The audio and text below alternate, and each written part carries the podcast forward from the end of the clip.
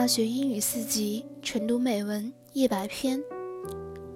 一场邂逅，时代与经典的完美结合；一次提高，美式发音与地道文法的双重突破；一次旅行，挣脱应试的藩篱，让阅读成为一次快乐的旅行。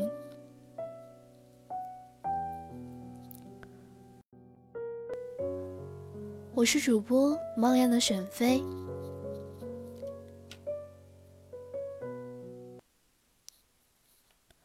今天跟大家分享 walls and bridges，墙与桥。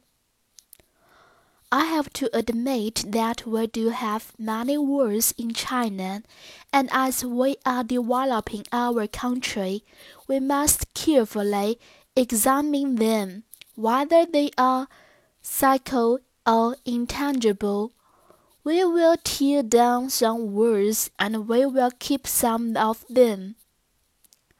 我必须承认，在中国，我们确实有很多墙。当我们正发展我们的国家时，我们必须认真审视这些墙，不管它们是有形的还是无形的。我们要推倒一些墙，同时也要保留其中的一些。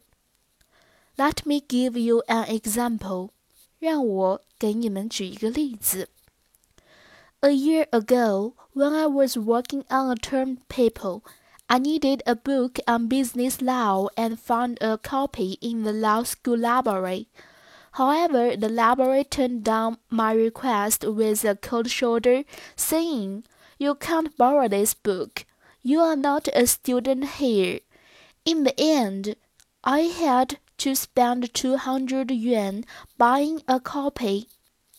Meanwhile, the copy in law school was gathering dust on the shelf.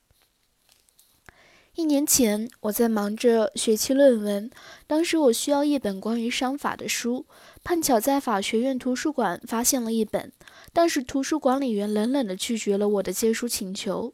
说你不能借这本书，你不是我们这里的学生。最后我不得不花两百元买了一本，而法学院的那本却在书架上积满了灰尘。At the beginning of this semester, I heard that my university has started not only to unify all its libraries, but also to link them up with libraries of other universities so my experience will not be repeated. Barriers will be replaced by bridges, although an interlibrary loan system. We will have access to book from any library. With globalization, with China integrated into the world, I believe many of these intangible words will be knocked Down。这学期刚开学，我得知我们的大学不仅要把所有院系的图书馆联合在一起，而且要跟其他高校的图书馆也建立联系。这样，我那次借书的经历就不会重演了。障碍将被桥梁代替。通过管记互借系统，我们将可以借阅任何图书馆的图书。随着全球化的发展，随着中国和世界的紧密结合，我相信许多像这样的无形的墙终将被推倒。I know globalization is a controversial issue, and it's hard for us to say whether it is good or bad.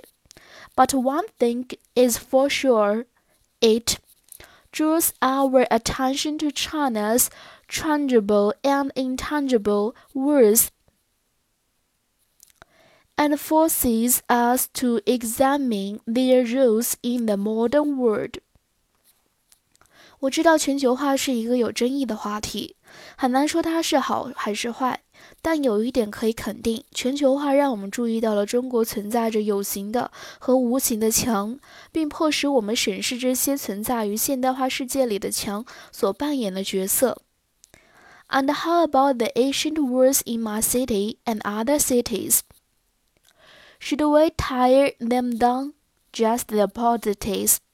My city, like Beijing and other cities, is actually making a great effort to preserve the words. These words now attract not only historians and archaeologists, but also school children trying to study our history and cultural heritage. Words have turned into bridge to our past and to the rise of the world.